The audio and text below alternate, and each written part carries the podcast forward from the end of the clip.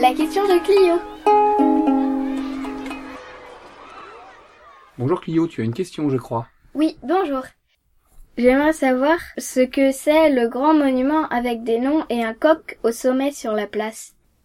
Alors, ce grand monument avec un, des noms dessus puis un coq, hein, on l'a vu la, fois dernière, c'est le monument aux morts. Il est là pour se souvenir eh bien, euh, de, ceux qui sont euh, morts au cours euh, des guerres. Et ici, c'est ceux qui sont morts en 1914-1918 lors de la Première Guerre mondiale.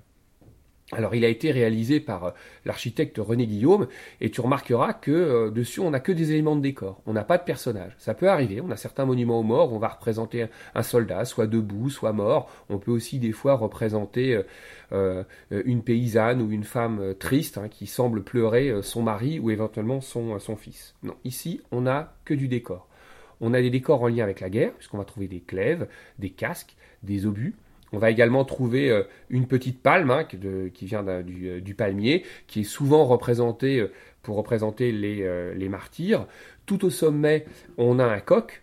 Le coq, c'est l'emblème de la France, hein, tu sais, on le retrouve sur certains maillots de, sport. il, est là aussi pour évoquer l'espoir, puisque le coq, il, sent, chante quand le soleil se lève, donc quand la lumière et quand la vie reviennent. À l'origine, il avait une patte sur un casque allemand. Mais évidemment, lors de la Seconde Guerre mondiale, eh bien, les Allemands qui occupaient la ville ont supprimé ce casque parce que, euh, eh bien, évidemment, ils l'ont pris comme une insulte, donc euh, ils l'ont fait, euh, ils l'ont fait disparaître. Tu remarqueras en bas qu'on a des plaques avec des noms qui sont, sont gravés.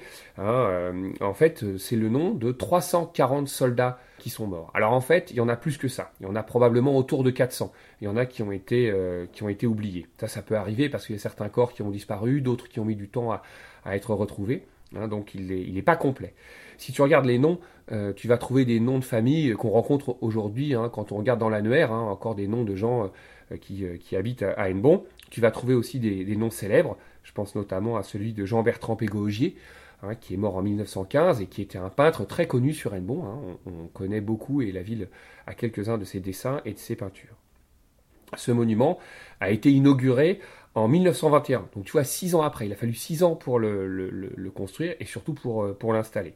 Alors on avait invité un homme politique important, hein. on avait euh, Alfred Rio qui était maire de Quiberon, mais surtout il était sous-secrétaire d'État à la marine, une sorte de ministre si tu veux. Euh, alors il y a eu en même temps l'inauguration du, euh, nouveau stade, euh, il y a eu des discours, il y a eu des banquets.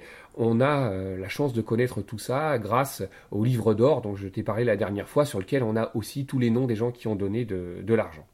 Voilà, tu sais à peu près tout sur ce monument aux morts. C'est assez émouvant quand même de penser à ces 340 ou ces 400 jeunes hommes et autres eh bien, qui ont donné leur vie en 1914. Ça te va comme euh, explication? Oui, merci. Au revoir Clio, à bientôt. À bientôt. La question de Clio. Avec le service valorisation du patrimoine de la ville d'Elbeuf.